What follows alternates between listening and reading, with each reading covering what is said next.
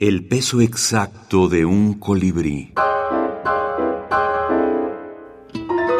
Lotería Mexicana. Canto de minificción.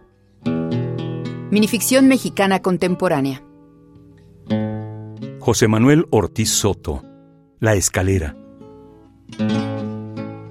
Mamá solía repartir consejos, aunque nadie los pidiera. Recuerdo, por ejemplo, aquel de no pasar por debajo de una escalera porque atrae a la mala suerte.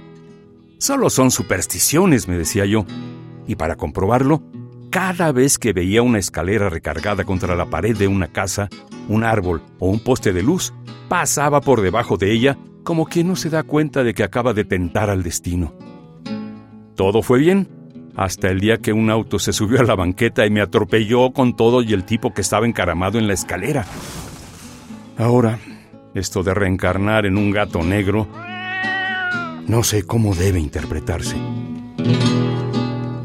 Tomado de Lotería Mexicana. Canto de minificción.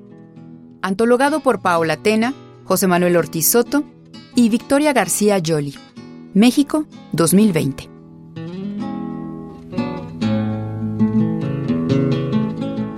La idea de compilar un libro de minificciones a partir de las cartas de la Lotería Mexicana surge de Paola Tena, médica pediatra y escritora radicada desde hace algunos años en Tenerife, España. Ella me contactó, también a Victoria García Yoli, para saber si estábamos interesados en el proyecto.